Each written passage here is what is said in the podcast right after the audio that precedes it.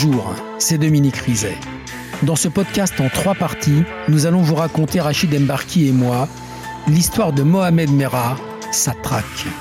Un épisode de Faites entrer l'accusé, écrit et réalisé par Magali Cotard, rédactrice en chef Isabelle Clarac. Bonne écoute.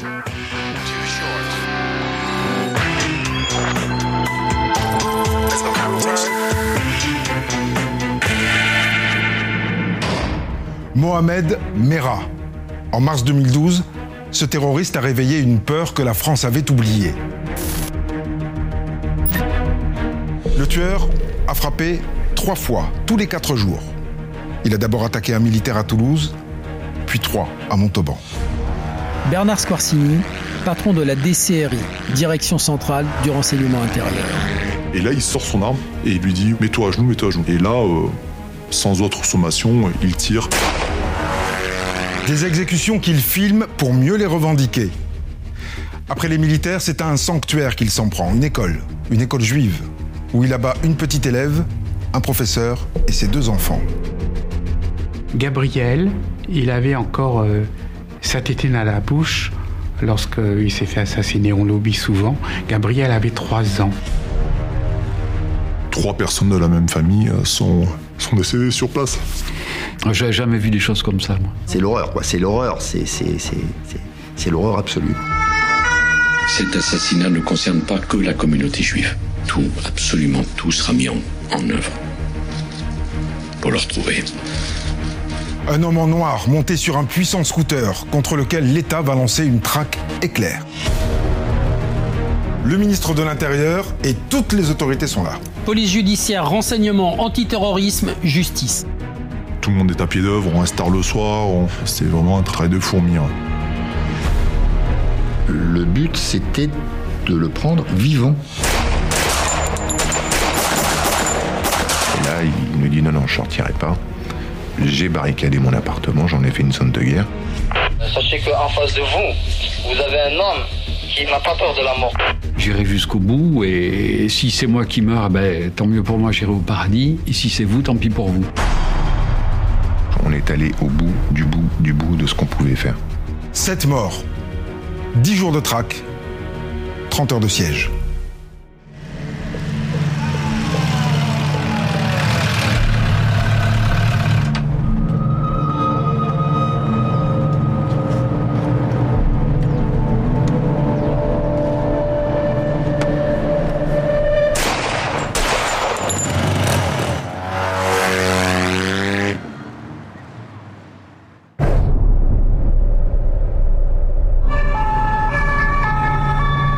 Brigadier chef Anthony, division criminelle de Toulouse. Le parquet nous appelle parce que euh, un motard a été retrouvé euh, assassiné du, du côté du gymnase de la, de la cité de l'Ers. Et donc on voit une moto qui est garée le long du gymnase avec un, un motard qui est euh, allongé sur le dos, euh, avec toujours son casque.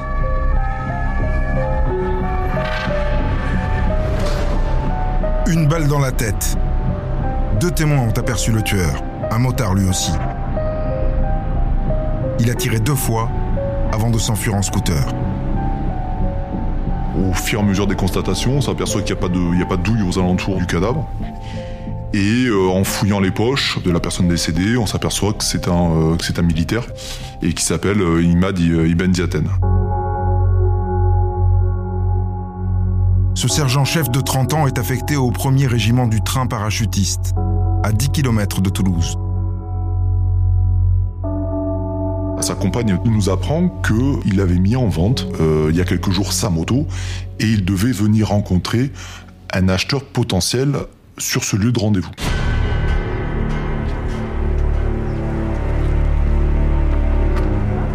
A priori, on, se dirigerait plus vers euh, une altercation euh, qui a mal tourné ou un vol qui a mal tourné. Imad Ibn Ziaten est un militaire bien noté par sa hiérarchie. Il n'a pas le profil d'un délinquant. Maître Samia Maktouf, avocate de la famille Ibn Ziaten. C'était un homme de cœur, c'était un homme généreux, c'était un homme euh, extrêmement engagé. Et son engagement au sein de l'armée française euh, démontre cela. C'était quelqu'un d'extrêmement ouvert et qui était prêt à servir l'autre.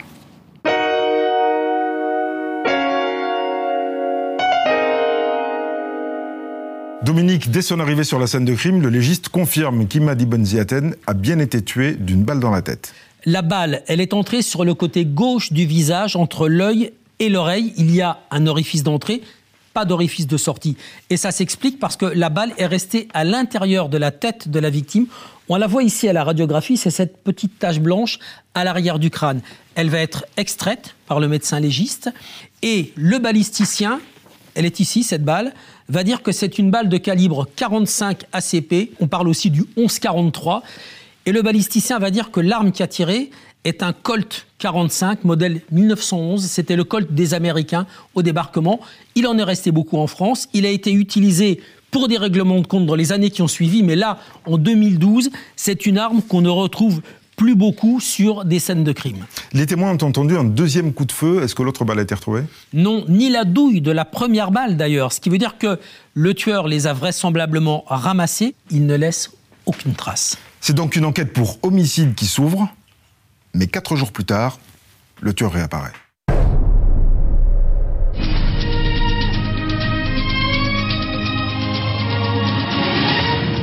Fusillade meurtrière cet après-midi à Montauban. Deux militaires du 17e RPG ont été abattus en pleine rue par un tireur à scooter. Un troisième homme est dans un état grave.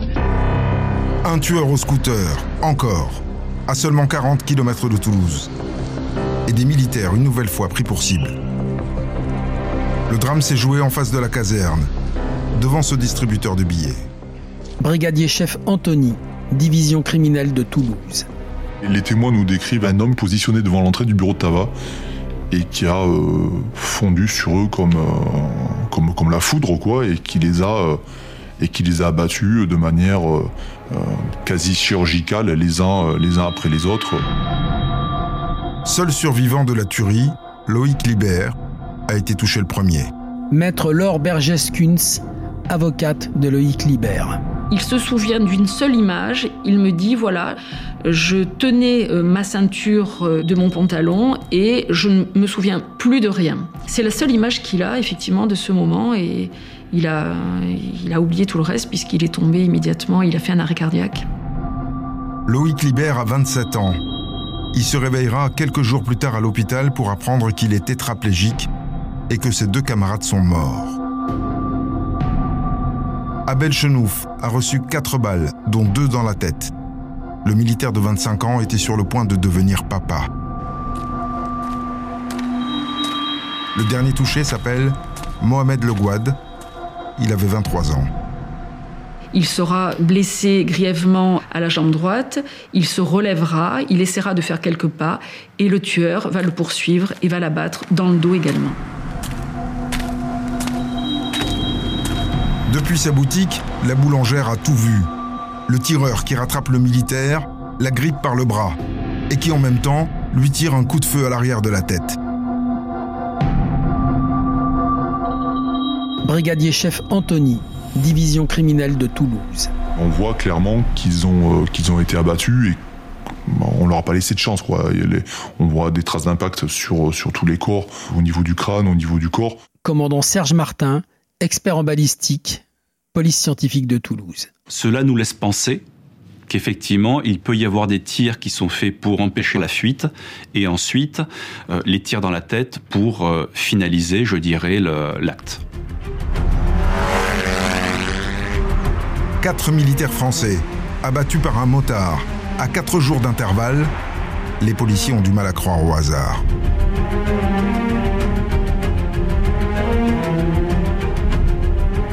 Nous constatons donc déjà des projectiles qui ressemblent à du 1143, à du 45 ACP.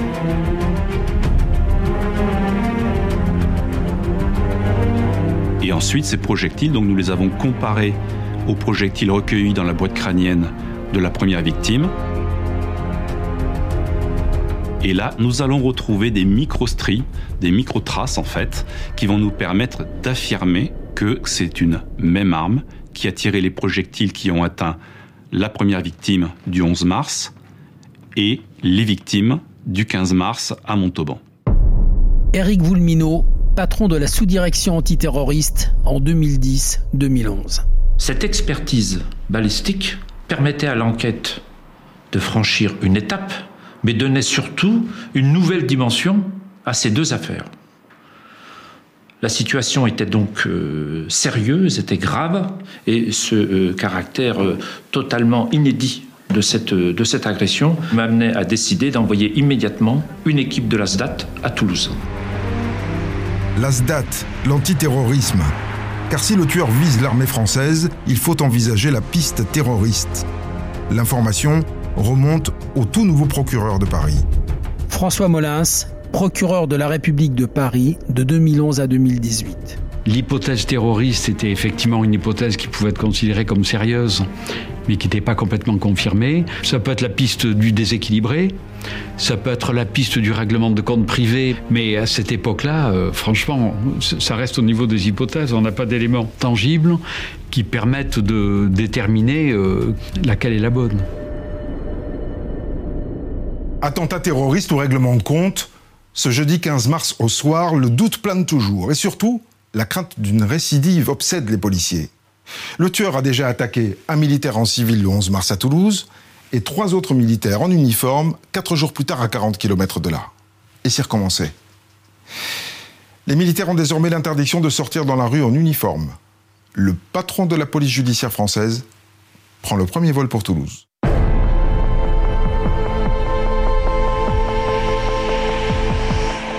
Christian Lotion, patron de la direction centrale de la police judiciaire.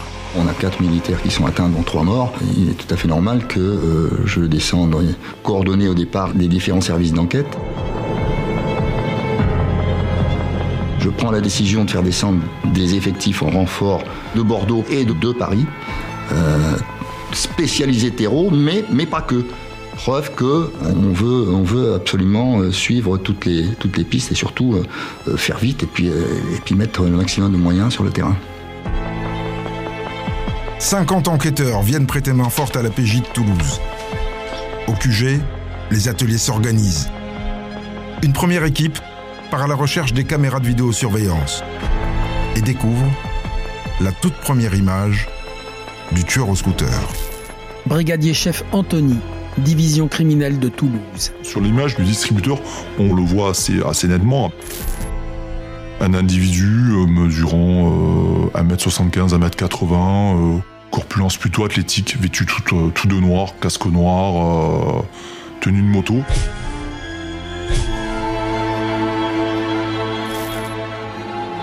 On voit que son blouson de, moto est croisillonné à, l'arrière comme, comme avec un harnais, comme s'il avait une caméra, comme ont les, les sportifs de l'extrême pour filmer leurs exploits.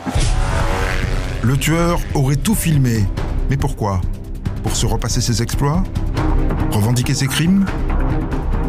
On a les caméras de surveillance et de circulation de la mairie de Montauban qui nous permettent de suivre le parcours de fuite, on va dire, de, l'auteur. On le voit zigzaguer entre dans le feu de circulation, euh, prendre énormément de risques. On voit qu'il est euh, extrêmement euh, pressé et déterminé et que c'est un, un bon pilote les caméras perdent sa trace à la sortie de la ville. Les images, trop floues, ne permettent pas de lire la plaque, mais elles livrent un indice.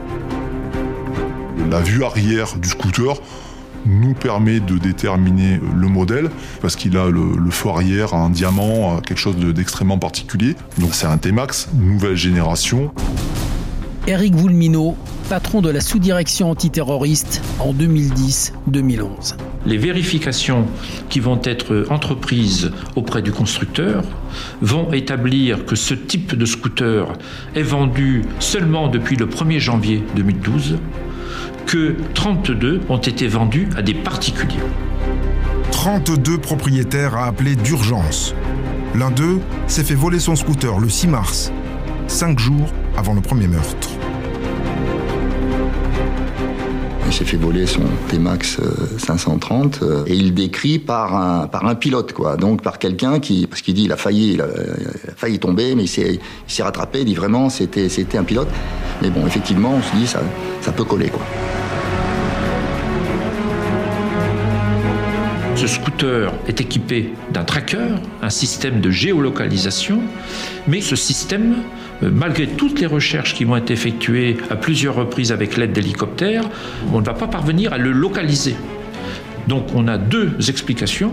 Soit le tracker dysfonctionnait, ou bien il a été neutralisé.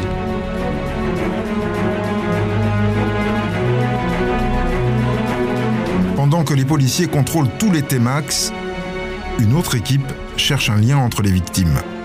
Les quatre militaires sont tous d'origine maghrébine ou antillaise.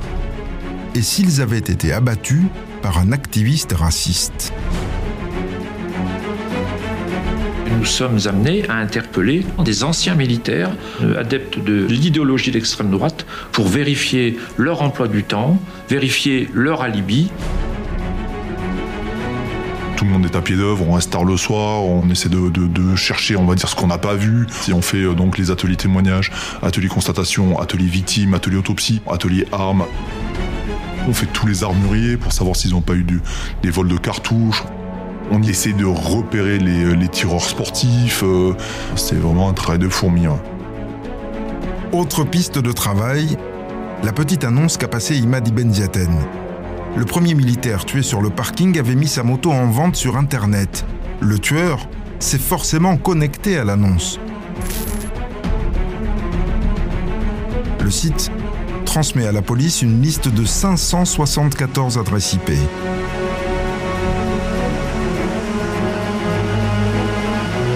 nous commençons à avoir euh, les, retours des 40 opérateurs qui ont été euh, sollicités pour identifier tous euh, ces titulaires des adresses IP qui ont consulté l'annonce du Bon Coin.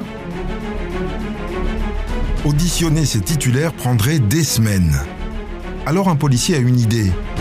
Dans son annonce, Imad précisait qu'il était militaire. C'est peut-être en tapant ce mot-clé que le tueur est arrivé jusqu'à lui.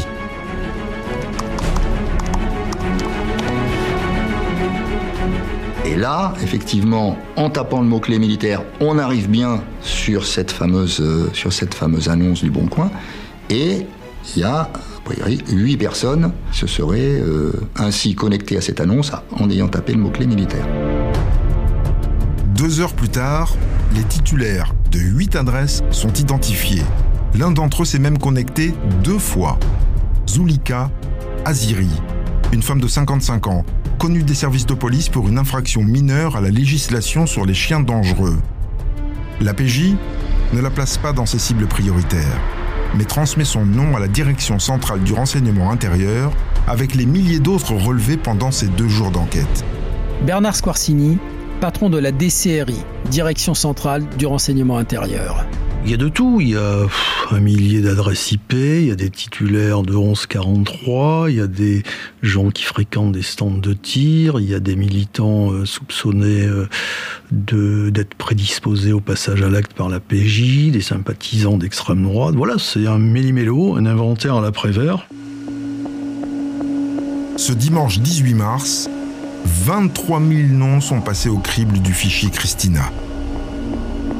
Le fichier Christina reprend tous les dossiers couverts euh, par le secret défense, puisque nous avons également des dossiers liés à l'espionnage, au terrorisme et autres, et permettent de croiser différents éléments et essayer d'en sortir, ce qui peut être plus saillant que le reste.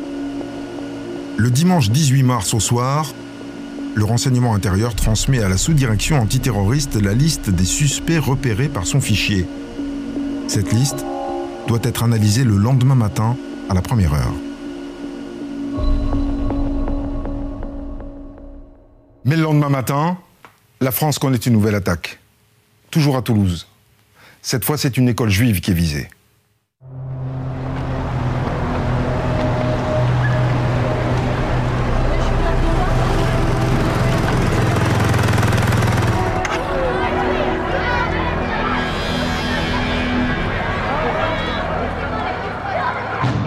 brigadier chef Anthony, division criminelle de Toulouse. Je vois mes collègues qui courent, je les vois avec des, gilets pare-balles à la main, des, bruits de culasse, tout le monde met son arme en service, ça court, tout le monde part. Et euh, on apprend que c'est euh, l'école aux Aratora euh, qui a été, attaquée.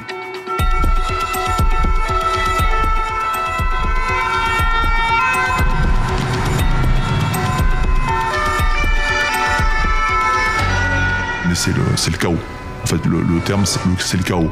C'est-à-dire que là, euh, que ça soit aussi bien les services de secours euh, que nous, on arrive. La, la question, c'est par où on va commencer et comment, euh, comment on va faire. Quoi. Parce que là, waouh. Commandant Serge Martin, expert en balistique, police scientifique de Toulouse.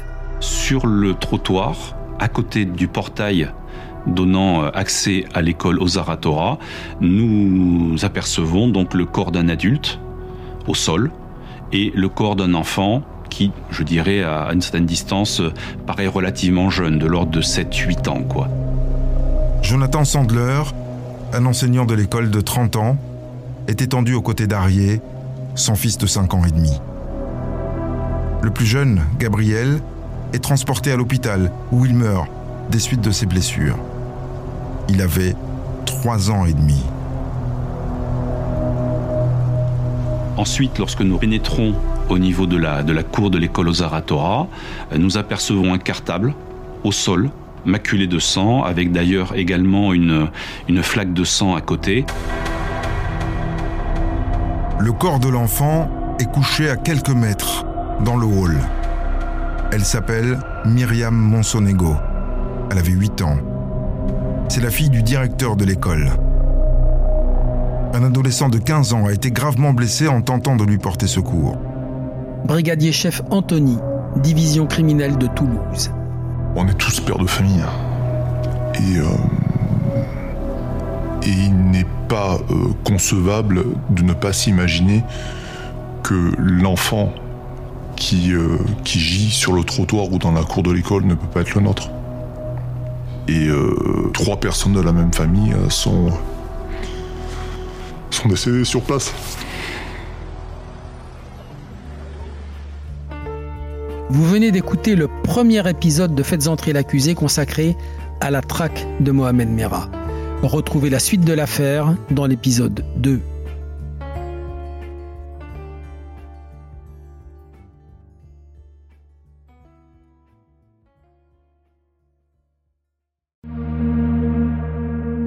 Bonjour, c'est Dominique Rizet.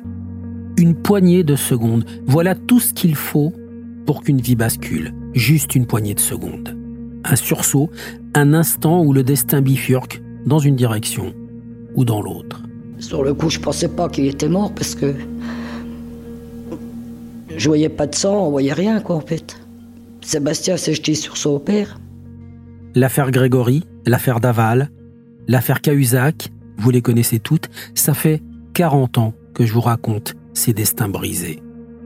Aujourd'hui, dans l'instant où, découvrez les confessions de ceux qui sont au cœur de ces affaires. Ils me racontent et vous racontent ce qu'ils ne pourront jamais oublier. L'instant où, un podcast BFM TV raconté par Dominique Rizet.